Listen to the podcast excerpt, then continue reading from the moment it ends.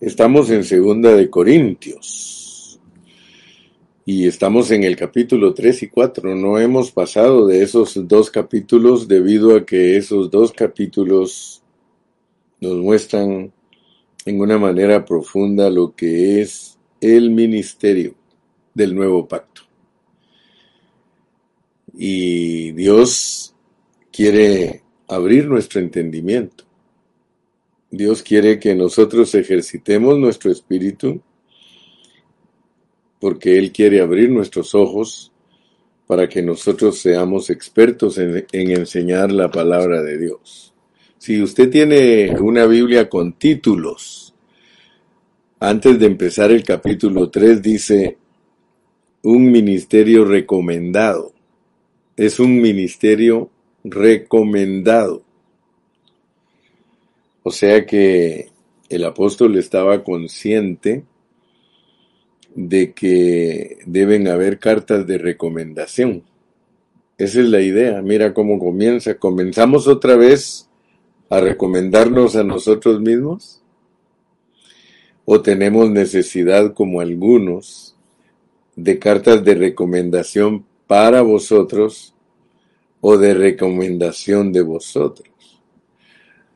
Ustedes saben lo que es una carta de recomendación. Las cartas de recomendación sirven para que las personas que no nos conocen nos conozcan. Y esa es una costumbre que hay en muchas naciones, en muchas ciudades, en muchos conglomerados, la sociedad se ha acostumbrado a escribir cartas de recomendación para que cuando alguien es nuevo o llega a un círculo, los demás sepan qué clase de persona es. Y Pablo usó esa metáfora para hablar de que nosotros somos cartas. O sea que si nosotros escribimos en los corazones de los hermanos, nosotros mismos los estamos recomendando. Nosotros mismos estamos expidiendo esas cartas para que otros conozcan la realidad de Jesucristo. Qué lindo, ¿verdad? Es, son metáforas, conceptos bonitos que el, el apóstol Pablo usa para que nosotros entendamos cómo funciona el ministerio del nuevo pacto.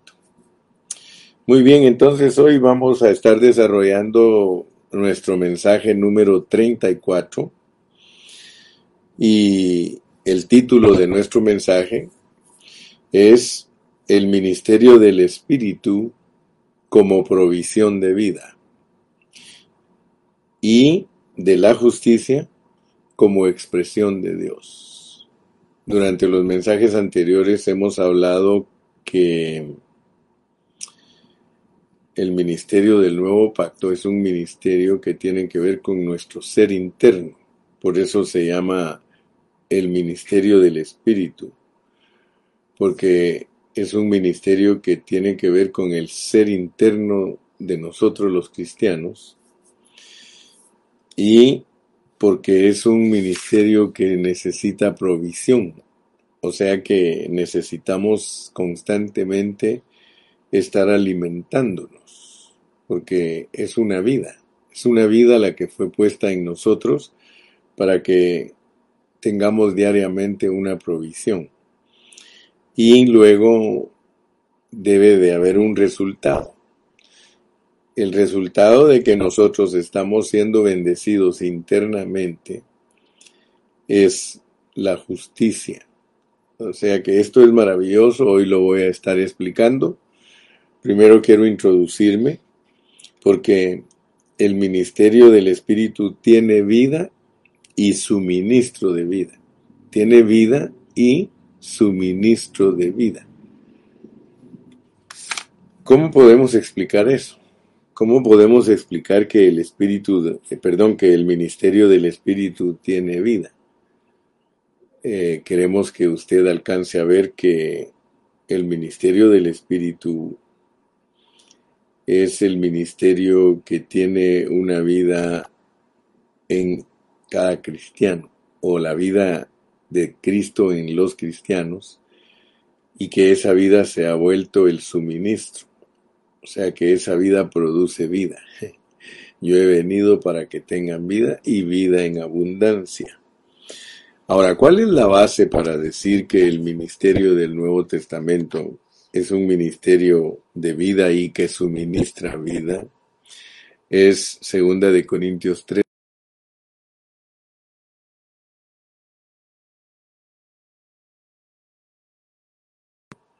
No de la letra, porque la letra mata, dice, o sea que la letra produce muerte.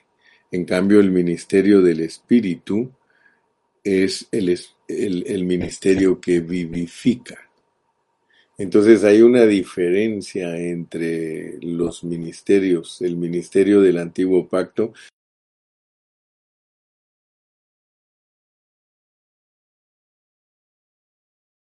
ministerio de condenación y de muerte, mientras que el ministerio del nuevo pacto es un ministerio de el Espíritu y vivifica. Gloria a Dios. Entonces, yo quiero que ustedes vean que la Biblia es la revelación de Cristo como vida. El mismo Señor cuando estuvo aquí en la tierra, Él dijo, yo soy la vida y yo he venido para que tengan vida. En el Antiguo Testamento solo existía un ministerio y era el ministerio de la ley. Ese ministerio comenzó cuando Dios llamó a Moisés a la montaña y que le entregó los mandamientos. Y ese ministerio continuó hasta la venida de Cristo. Cuando el Señor Jesús vino, se, se dio inicio a otro ministerio, el ministerio del nuevo pacto. Así que esos son los únicos dos ministerios de los cuales habla la Biblia. El primer capítulo del libro de los Hechos dice claramente que solo existe un ministerio. Vamos a leerlo. Hechos capítulo 1 y versículo 17. Dice, y era contado con nosotros y tenía parte en este ministerio. El versículo 25 dice, para que tome la parte de este ministerio y apostolado de que cayó Judas por transgresión para irse a su propio lugar. O sea que el ministerio del nuevo pacto entonces es un asunto muy grande que nosotros no podemos considerarlo livianamente. Por ello, en nuestro estudio de vida de la Biblia, nosotros vamos a continuar considerando el nuevo pacto, el único ministerio del Nuevo Testamento. Cuando yo les digo a ustedes que estudiemos la Biblia en vida, quiero que no se les olvide que estamos hablando de un principio muy fundamental. Porque desde el principio de la Biblia hay dos árboles está el árbol del conocimiento de la ciencia del bien y el mal. Y está el árbol de la vida. O sea que desde el principio de la Biblia Dios nos muestra que nosotros podemos comer, pero que tenemos que tener mucho cuidado en la manera que nosotros comemos. Porque si no tenemos cuidado, la Biblia para nosotros se vuelve el árbol del conocimiento, en vez de ser el árbol de vida. Así que cuando yo les digo a ustedes que vamos a estudiar la Biblia en la manera de vida, eh, aunque tiene doble significado, ¿verdad? Decir en la manera de vida. No solo indica que debemos de estudiarla en una forma correcta, sino que debemos de estudiarla en una forma de vida y no en una forma de conocimiento. Ese es el peligro que tienen los cristianos cuando estudian la Biblia. El peligro es estudiarla como conocimiento. Porque a nosotros Dios no nos ha mandado que estudiemos la Biblia como conocimiento, sino como vida. Entonces, dejando claro ese conceptito, ese concepto de que nosotros estudiamos en vida, nosotros buscamos en la palabra, en cada libro buscamos lo que es vida, no conocimiento. quiero dejar bien claro esto porque puede ser que tú tengas muchos años estudiando con el hermano Gilberto y todavía no has captado la forma en que estudiamos la Biblia. Nosotros aplicamos cada libro de la Biblia a la vida de Cristo que ha sido puesta en nosotros. Cada libro de la Biblia debe de ser un suministro de vida para nosotros, no un suministro de conocimiento. Está bien que estudies Génesis y que entiendas la creación y que entiendas el principio y que pero eso solo es una parábola, eso solo es una metáfora que te va a ayudar a entender lo importante que está escondido en la Biblia, que es la vida, la vida, la vida. No pierdas de vista eso te lo recomiendo muy, muy seriamente en este día. Porque en la Biblia nosotros tenemos que encontrar bajo contexto todo lo que Dios nos quiere revelar para que entendamos cómo opera Él en nosotros como vida. Especialmente por eso estamos hablando del ministerio del nuevo pacto, que es un ministerio del espíritu de las personas como provisión de vida y de la justicia como expresión de Dios. Así que en la Biblia tenemos que entender algo y ayer lo estuvimos mencionando que en Primera de Corintios 5:12 se nos dice que hay diversidad de ministerios y en Segunda de Corintios 4:1 se nos dice que hay el ministerio o este ministerio. Yo creo que todos ya tenemos claro por el mensaje de ayer que solo hay un ministerio y que los diversos ministerios son para ese único ministerio.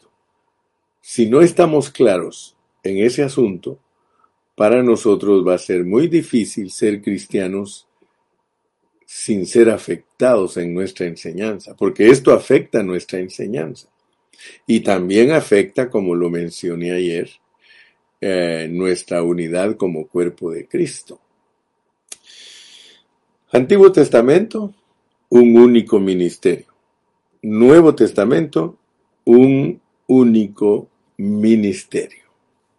Pero no se nos olvide porque debido a que hay muchas enseñanzas en la tradición cristiana. Y aunque la tradición cristiana se ha dedicado a enseñar la Biblia, muchas veces no la ha explicado correctamente. Porque primera de Corintios 5:12 dice que hay diversidad de ministerios. Así nos traducen a nosotros. Hay diversidad de ministerios. Y cuando los hermanos estudian esa palabra, ellos empiezan a enseñar que uno puede tener ministerio. Fíjese qué tremendo. Porque al no tener cuidado, uno resulta enseñando la Biblia equivocadamente. Porque muchos versículos se prestan para que nosotros enseñemos equivocadamente. Y eso no es nuevo en el pueblo de Dios. El pueblo de Dios es experto en enseñar equivocadamente. ¿Qué le parece? expertos en enseñar equivocadamente. Podríamos mencionar toda clase de enseñanzas equivocadas usando versículos que creemos que significan eso. Como por ejemplo, cuando uno lee Juan 14. Fíjese que el leer Juan 14 y enseñarlo como la tradición cristiana lo enseñó históricamente, dice no se turbe vuestro corazón, ni tenga miedo. Creéis en Dios, dijo el, dijo el Señor Jesucristo, cree también en mí. Y luego él dijo, en la casa de mi Padre muchas moradas hay. Y fíjate pues, al no estudiar correctamente ese pasaje, los hermanos creen que el Señor Jesucristo en Juan 14 está diciendo que en el cielo hay mansiones, que hay casas, por la manera que, que está escrito, mira, en la casa de mi Padre muchas moradas hay. Pero si nosotros ignoramos las reglas de interpretación, si nosotros ignoramos la hermenéutica, entonces nosotros resultamos enseñando cosas equivocadas. Porque en ese, en ese capítulo de Juan 14, los maestros que fueron antes que nosotros, ellos enseñaron que Cristo se había ido al cielo a preparar casitas para los cristianos, a hacerles moradas a los cristianos, debido a que dice en la casa de mi padre muchas moradas hay. Pero, hermano, seamos honestos, seamos serios en este asunto. Si leemos el contexto, no está hablando de tales casas en el cielo, hermano. Está hablando de que Cristo va a ir a la cruz del Calvario.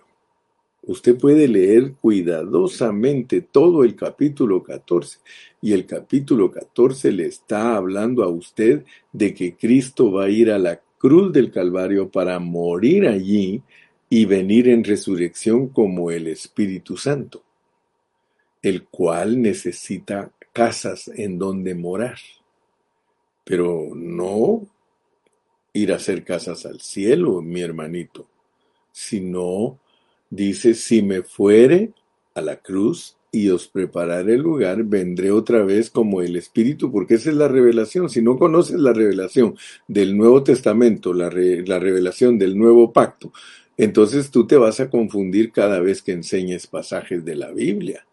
Pero si tú tienes conocimiento del Nuevo Pacto, tienes conocimiento de la economía de Dios, tienes conocimiento del el ministerio del Espíritu, el ministerio de la justificación.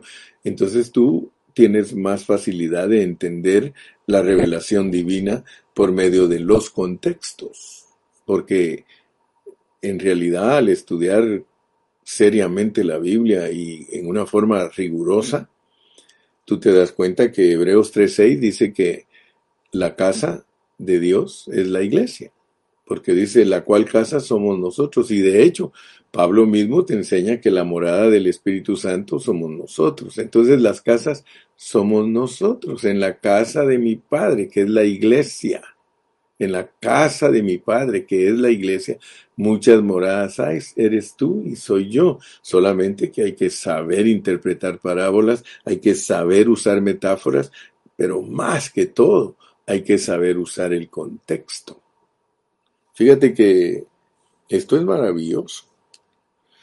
Porque cuando llegamos a Primera de Corintios 5:12, si no tenemos cuidado, cometemos el mismo error.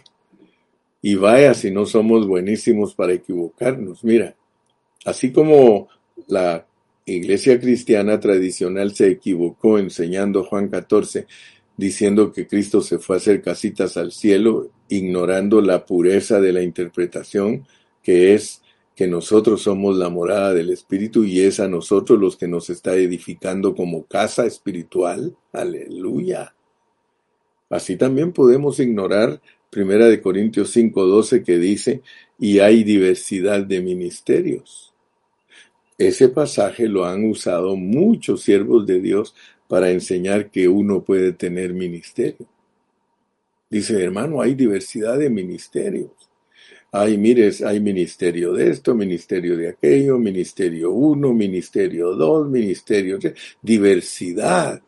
Ahora bien, hermano, esto significa que en la vida de la iglesia, cada uno tiene un servicio o una función. Eso es lo correcto. Lo correcto de que hay diversidad de servicios. Ministerios son servicios, ministro es un sirviente. Hay diversidad de sirvientes, hermano. De hecho, se necesitan miles de sirvientes, millones de sirvientes para que el, cuerpo de Cristo se pueda desarrollar. Entonces, mira, cada uno tenemos un servicio, cada uno tenemos una función. Algunos de los hermanos sirven para cuidar a los niños, otros sirven para cuidar a los adolescentes, otros sirven para cuidar a los jóvenes, otros sirven para cuidar a las señoritas, otros sirven para cuidar a los varoncitos, otros sirven para cuidar a los hermanos adultos. Yo quiero que ustedes vean que esas son la, esas son la, la diversidad de servicios. Y hay diversidad de ministerio, hermano se necesita infinidad de servicios, pero tenemos que entender que todas esas funciones, que todos esos servicios son para el único ministerio. ¿Cómo te explico esto? Se puede decir que los ministerios son para el ministerio. Ese es el correcto entendimiento, esa es la palabra apropiada para poder entender el ministerio del nuevo pacto. El ministerio del nuevo pacto es el ministerio del Nuevo Testamento y es único. Y es el servicio, el servicio que está revelado en Segunda de Corintios 3 y 4.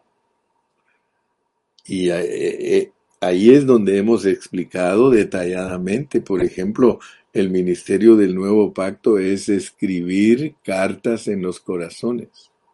Es escribir y, y, hemos entendido que Dios no escribe directamente, sino que usa a los ministros, a los líderes, a los siervos de Dios para escribir cartas. Ese es el ministerio. Y para ese ministerio que es el que escribe cartas y que nos lleva de gloria en gloria por medio de la transformación, ese ministerio necesita muchas funciones, necesita diversidad de servicios para poder llevar a cabo ese ministerio. Dicho en otras palabras, si alguien cuida a los niños, tiene que escribirles cartas en sus corazoncitos. Si alguien cuida a los adolescentes, tiene que escribirles cartas en sus corazoncitos. Si alguien cuida a los adultos, tiene que escribirles cartas en sus corazoncitos. Entonces, como puso Romy, los ministerios, puso misterios porque le faltó un poquito. Romy, pusiste misterio. Ah, ya lo arregló, mire, como que me escuchó.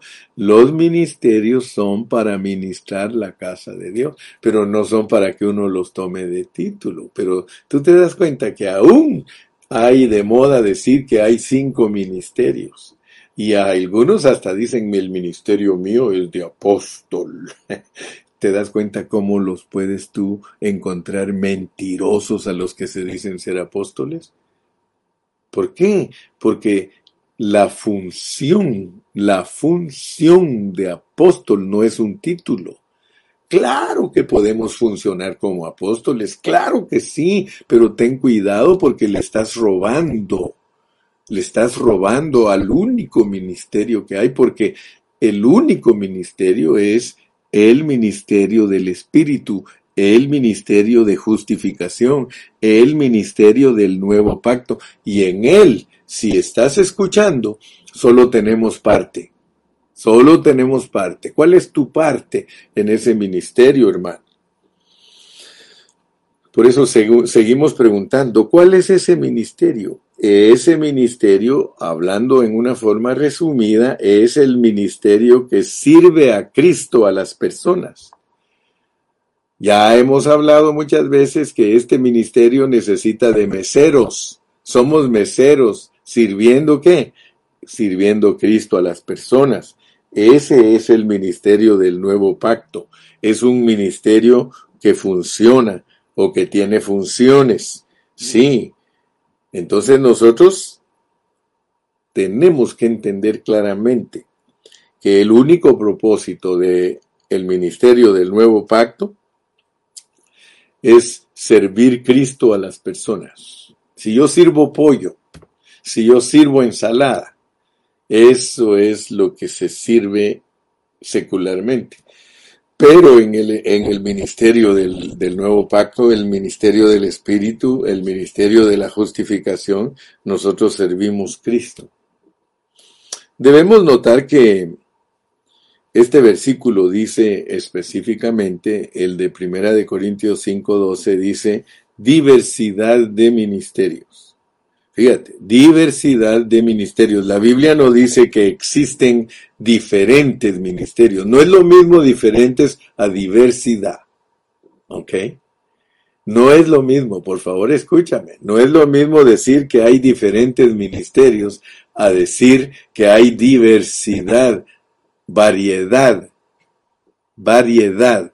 No enseña la Biblia que hay diferentes ministerios, sino variedad de ministerios. Entonces los, los, diversos servicios en la vida de la iglesia solo se llevan a cabo por, un, por el único ministerio. Todos los servicios solo se llevan a cabo por el único ministerio, el único ministerio que Pablo habla, aleluya, está descrito aquí. Mira cómo lo identifica Pablo. Segunda de Corintios 3, versículos 8 y 9. ¿Cómo no será más bien con gloria el ministerio del Espíritu? Porque si el ministerio de condenación fue con gloria, mucho más abundará en gloria el ministerio de justificación. Pablo quiere que nosotros entendamos claramente que este ministerio tiene una parte interna, que es tocar el espíritu de las personas, pero tiene una parte externa, que es justificar a las personas. Pablo aquí hace una comparación. El ministerio del apóstol, el cual, fíjate bien, el ministerio del apóstol, el cual él claramente quiere que veamos que no era el ministerio del antiguo pacto. Muy Preocupadamente Pablo escribe y escribe que él no es ministro del antiguo pacto. A pesar que él perteneció al antiguo pacto, porque ¿quién mejor que Pablo conoció el antiguo pacto? Si él era fariseo de fariseos, hebreo de hebreos, en cuanto a la justicia que era por la ley, dice irreprensible. Así que nosotros tenemos a alguien que era experto en el antiguo pacto. Pero él tiene cuidado de enseñarnos y decirnos que él no era ministro de la letra. O sea que Pablo preocupadamente enseñó que el ministerio del el antiguo pacto era un ministerio de la letra. En cambio nos dice que el ministerio del nuevo pacto es el ministerio del Espíritu y nos ayuda a entender que ese ministerio del Espíritu es el ministerio de justificación. No solo es el ministerio de justicia, sino que es el ministerio de justificación. Y yo quiero que en este día pongamos atención, voy a estar explicando estas dos cosas, ministerio del Espíritu, ministerio de justificación, porque el ministerio del Espíritu es con provisión, y con justicia. O sea que tiene provisión y tiene justicia como expresión. Aquí hay dos cosas muy importantes que las debemos de entender hoy y por eso estoy tomando media hora de introducción porque solo voy a hablar de tres puntos. Entonces, con el mensaje de hoy, yo quiero que estudiemos esos dos aspectos. Vamos a estudiar el aspecto del ministerio del Espíritu y el ministerio de la justificación, pero quisiera que ustedes eh, ejerciten bien su espíritu sabiendo que justicia y justificación, justicia y justificación. Para que entendamos cómo funciona la justificación, eh, podríamos decir que la palabra justicia, voy a asemejarla. Se recuerdan que en otras ocasiones yo he asociado una palabra con alguna acción para que no se nos olvide. Yo podría decirles a ustedes que la justicia es pintura. La justicia es pintura. Eh, y luego tenemos la justificación. Yo le podría decir que justificación es la pintura en acción, ocasionando algo, pintando.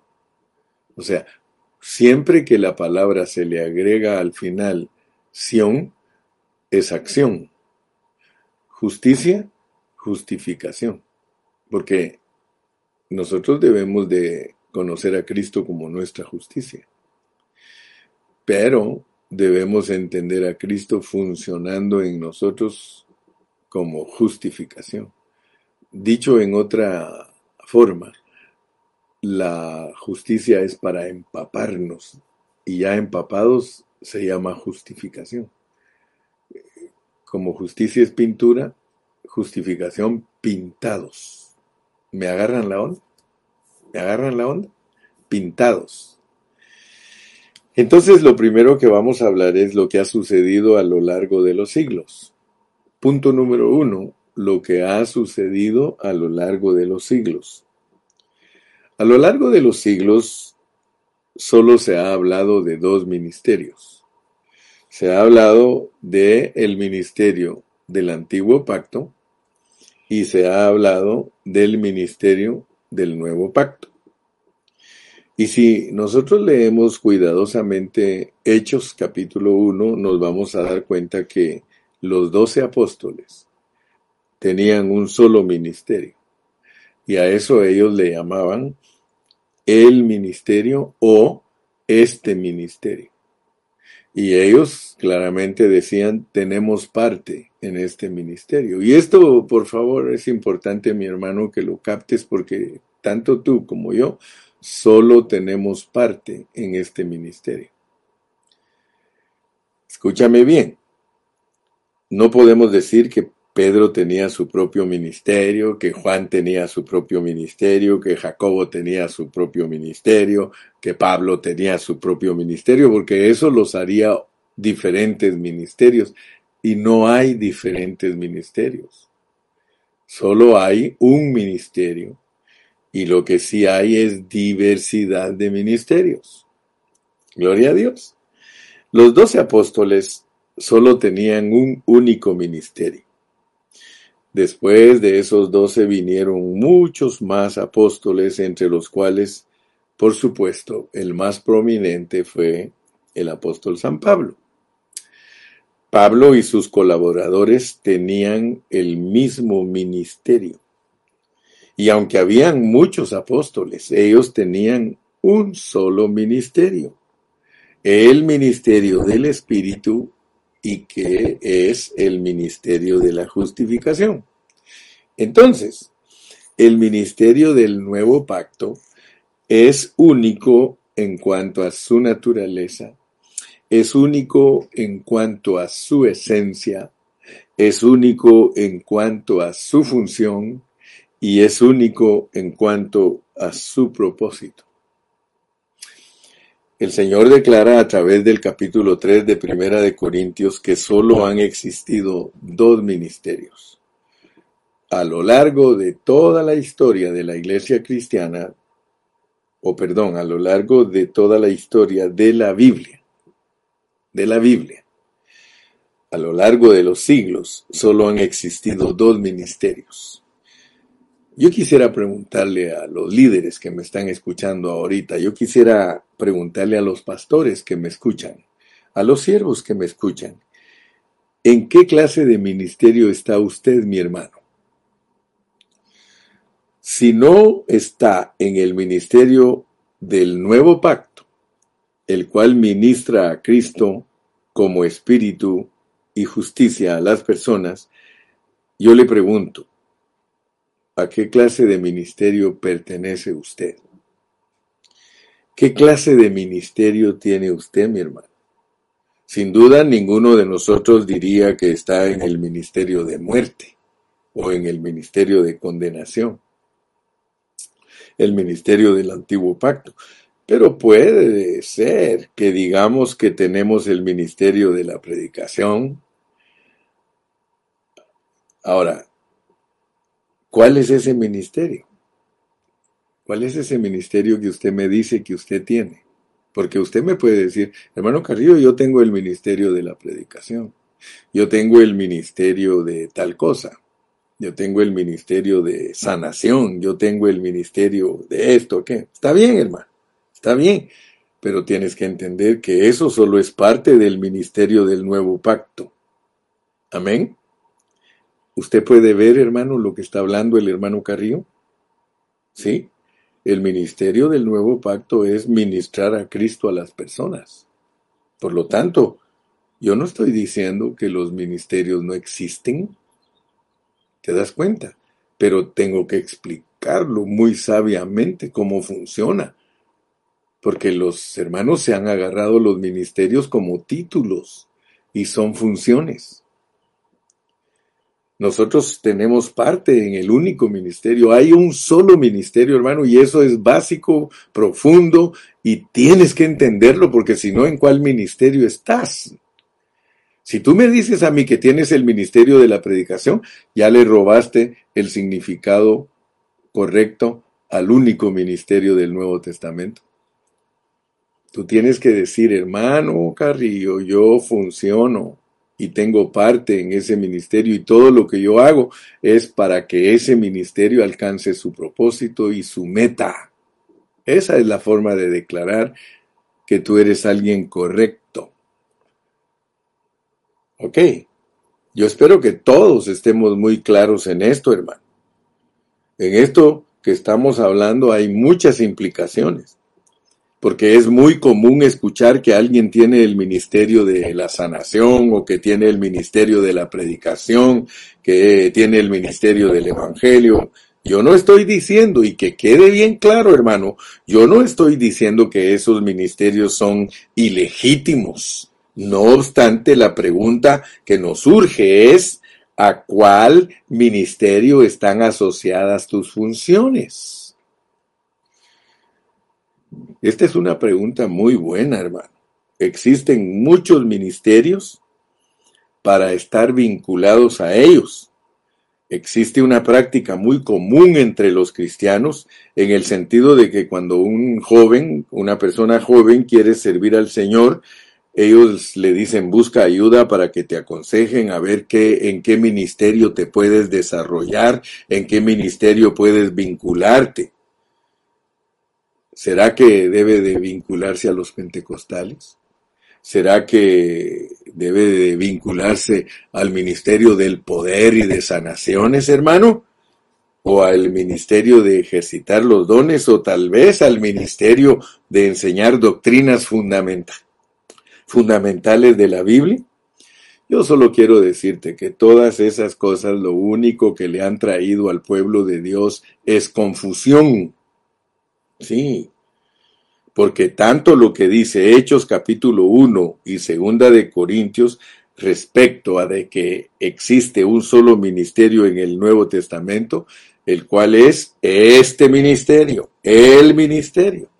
Así que lo primero que debemos de saber todos los servidores, todos los siervos, es que hay un solo ministerio, pero debemos de saber en qué consiste ese ministerio del nuevo pacto. ¿En qué consiste? Yo quiero que tú te des cuenta, para leer, para entender más, leamos Filipenses 1.19. Filipenses 1.19 te va a dar una guía de cómo, para qué es este ministerio. Mira, Filipenses 1.19 dice, porque sé que por vuestra oración y la suministración del Espíritu. Te dije que hoy queremos hablar de la suministración de vida. Fíjate que los términos que usamos los usa el apóstol Pablo, pero la iglesia del Señor no está acostumbrada a usarlos. ¿Alguna vez ¿Algún predicador has oído que te hable de la suministración del Espíritu? La suministración del Espíritu. O sea que tú tienes que saber que dentro de ti hay un Espíritu que te suministra. Ahora, ¿qué suministra el Espíritu? Suministra vida. Dentro de ti hay un espíritu que suministra vida. Ve al diccionario y lee qué significa suministro. Y entonces vas a entender lo que el apóstol Pablo está diciendo. ¿Verdad? Y también segunda de Corintios 3:6 nos dice que el, el, ministerio del Espíritu da vida. Mira, dice, ¿cómo no será más bien con gloria el ministerio del Espíritu? Porque si el ministerio de condenación fue con gloria, mucho más abundará en gloria el ministerio de justificación. Entonces, mucho ojo, mucho ojo porque nosotros debemos de saber qué es lo que impartimos, qué es lo que suministramos. ¿Suministramos conocimiento o suministramos esencia? Fíjate que es importante suministrar esencia, suministrar vida, suministrar Cristo. Nosotros tenemos que suministrar Cristo. Muy bien, entonces ya vimos el, primer punto. El primer punto es que el ministerio del Espíritu es el ministerio de la justicia y que el ministerio del Espíritu y de la justicia tiene una, tiene una naturaleza, tiene una esencia, tiene una función, tiene un propósito. Entremos ahora al punto número dos, porque ahora llegamos al punto principal. El ministerio del Espíritu. ¿Qué es eso? ¿Qué es eso del ministerio del Espíritu? Es el ministerio del poder, porque mira, la mayoría de cristianos, y tú no me dejas mentir, la mayoría de cristianos cuando habla del ministerio del Espíritu habla del poder, habla de los dones. Pero aquí en Segunda de Corintios, aquí no está hablando de eso. El ministerio del Espíritu es qué? Es el suministro de vida suministro de vida. ¿En qué nos basamos para decir eso? En 2 de Corintios 3:6, el cual asimismo nos hizo ministros competentes de un nuevo pacto, no de la letra, sino del espíritu, porque la letra mata, más el espíritu vivifica. ¿Te das cuenta que es el ministerio de suministro de vida? Donde Pablo declara que Dios nos hizo ministros competentes, esa es nuestra base de un nuevo pacto, ministros no de la letra, sino del espíritu, porque la letra mata, más el espíritu vivifica. ¿Sí? Entonces el versículo no dice que el espíritu da poder o que realiza milagros o que imparte dones, sino que el espíritu da vida. Esto está en el mismo capítulo, está en, y aquí nos muestra la manera de interpretar la palabra de Dios. La palabra de Dios se interpreta con la palabra de Dios. Esta es la manera apropiada de interpretar la Biblia. Hermano, debemos de tener la plena seguridad que en este capítulo Pablo no está hablando del poder ni de los dones, hermano. No está hablando de eso, sino que está hablando del suministro de vida. Y esta comprensión está confirmada por Pablo en Filipenses 1.19, donde leímos que el Espíritu va a suministrar vida. La suministración del Espíritu.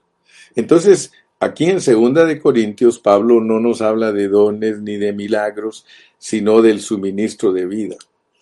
El ministerio del nuevo pacto tiene que ver con el Espíritu como suministro interno y como justicia externa. Eso es importante que lo entendamos. Necesitamos aclarar que hay partes del Nuevo Testamento que hablan del Espíritu en relación con el poder. Claro que sí hay versículos que hablan del Espíritu como poder. No obstante, según los escritos de Pablo, su énfasis es en el Espíritu como suministro de vida y no como poder lo que estamos estudiando. En los escritos de Pablo, él no hace referencia al Espíritu como poder, sino como suministro de vida. Entonces lo importante, hermanos, es darnos cuenta que la intención de Dios al darnos su Espíritu es proveernos del suministro de vida. El propósito de Dios no es dar poder al hombre, hermano. Tristemente, la iglesia cristiana, especialmente la iglesia pentecostal, cree que Dios los quiere llenar de poder, hermano. No. Y yo pienso, hermano, que todos los ministros que somos ministros normales, correctos, apropiados, debemos de enseñarle bien a los hermanos, porque lo que pasa es que la mayoría de hermanos están enseñados emocionalmente. El pentecostalismo, hermano, se presta, pero en una forma desmedida para que los hermanos sean hermanos eh, solamente emocionados, no personas que tienen una realidad. En el pentecostalismo hay tanto engaño, hermano tanto y yo quisiera, hermano, un día, y, esto no es hablar mal de los pastores, porque mire, hay pastores que dicen que el hermano Carrillo habla mal de los pastores, predicarles la verdad, ¿usted cree que es hablar mal de ellos, hermano?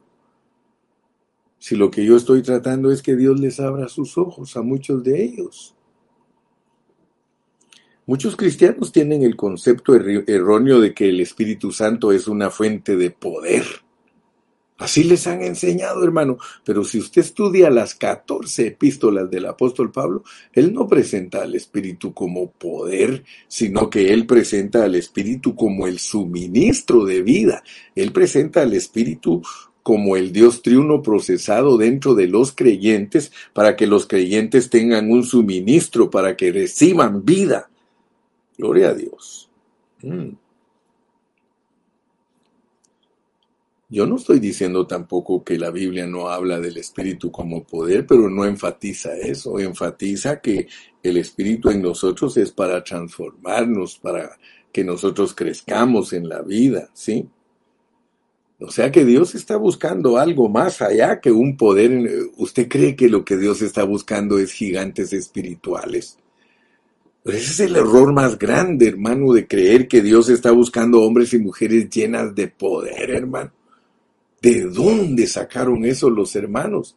De que Dios nos quiere llenos de poder, hermano, y para muchos saben lo que es el poder, gritar o, o temblar. Hermano, perdóname, pero de nada te sirve la temblereca ni que te caigas al piso, porque muchos creen que ese es el poder, hermano, que es botarlos al piso. Ah, dice, el culto estuvo lleno de poder lleno de la presencia de Dios y todos tirados en el suelo y las mujeres tapadas con, con sábanas, hermano. ¿Cómo me va a decir usted a mí que para eso es el Espíritu de Dios? ¿Qué menosprecio tan grande le hacen los hermanos al Espíritu? ¿Con qué razón dice no apaguéis el Espíritu? Bueno, yo ya estoy para terminar el día de hoy, hermano. Y no me estoy burlando. Mire, cuando hablo la verdad, muchos creen que me estoy burlando, hermano. Porque a muchos hermanos les gusta esa mezcla. Fíjese que me aceptan a mí como predicador, porque yo tengo hermanos que, oh sí, el hermano Carrillo predica bien bonito la palabra de Dios. Me aceptan, pero quieren vivir con esa mezcla del pentecostalismo. No, hermano, esto no funciona así. O te decides a predicar la palabra con pureza, como la predica el hermano Gilberto, o te decides hacer un pentecostal de hueso colorado, pero no puedes estar mezclado, porque mezclado no funciona. Y de una vez te digo que si permaneces un pentecostal de hueso colorado, te quedas niño en Cristo. Y si te mezclas con lo que enseña el hermano Carrillo, mezclando el pentecostalismo, vas a confundir a los hermanos. Lo que necesitas es decidirte a predicar la, la, palabra de Dios con pureza y no importa que todos se opongan. Mira, a mí no me importa si se oponen. Yo estoy dispuesto a aceptar. Mira, hay hermanos que dicen, el hermano Carrillo no cree en el Espíritu Santo. Claro que creo en el Espíritu Santo. El hermano Carrillo no cree en el poder del Espíritu Santo. Mira, él es un bautista. Quiero decirte que ni pertenezco a ninguna denominación porque yo no creo en eso. Eso lo inventó el hombre. Lo que sí creo yo es la pureza de la palabra que me transforma y que trabaja internamente en mí como el, como el suministro del poder de Dios para llevarme a una madurez de gloria en gloria a la semejanza de Cristo. Eso sí te lo garantizo. Entonces yo quiero que te des cuenta y termino con este punto. Al estudiar la Biblia, cuando llegamos a 2 de Corintios 3:8, Segunda de Corintios 3:8, como no, cómo no será más bien con gloria el ministerio del Espíritu. Encontramos la palabra el ministerio del Espíritu. El ministerio del Espíritu es algo lógico. Sin embargo, si seguimos al versículo 9 Dice, porque si el ministerio de condenación fue con gloria, mucho más abundará en gloria el ministerio de justificación. Ahí encontramos la palabra justificación. ¿Qué significa eso? La justificación tiene que ver con estar bien con los demás. No obstante, esta comprensión no está completa. Primera de Corintios 15, 34. Eso significa que todo aquel que se duerme espiritualmente no está bien con Dios, no está bien con otros, no está bien consigo mismo, ni está bien con la iglesia. Ahora, fíjate pues, este es el espíritu de vida, el cual, como suministro de vida, nos, imparte, nos imparte la vida. Cada vez que hacemos algo malo, pensamos que estamos mal con Dios. Pero ese es un pensamiento muy superficial. Debemos darnos cuenta que aun si no hacemos nada malo, es posible que no estemos bien con Dios. ¿Por qué? Porque todo no, mire, porque todo nuestro ser quizá no esté de acuerdo con la mente y voluntad del Señor y por eso podemos estar mal. Yo no le estoy hablando de algo doctrinal, sino que le estoy hablando de experimentar a Cristo. Después de que nosotros asistimos a una reunión de oración y somos infundidos y saturados por el Espíritu vivificante, todo nuestro ser se vuelve transparente como el cristal y conocemos lo que piensa el Señor y llegamos a ser personas justificadas, justas justas. Ahora fíjese bien porque con esto termino. Le dije que aquí hay dos aspectos, dos aspectos de la justicia de Dios. Porque, por un lado, el Señor Jesucristo murió, murió para justificarnos. Y cuando nosotros vemos que Cristo murió para justificarnos, Él es nuestra justicia. O sea que la Biblia enseña claramente que Cristo es nuestra justicia. Cuando nosotros entendemos que Cristo es nuestra justicia, nosotros entendemos que Cristo murió por nosotros. Pero la enseñanza más profunda de la Biblia no se queda en Cristo como nuestra justicia. Y no estamos menospreciando nosotros la muerte de Cristo, porque Él es nuestra justicia por su muerte.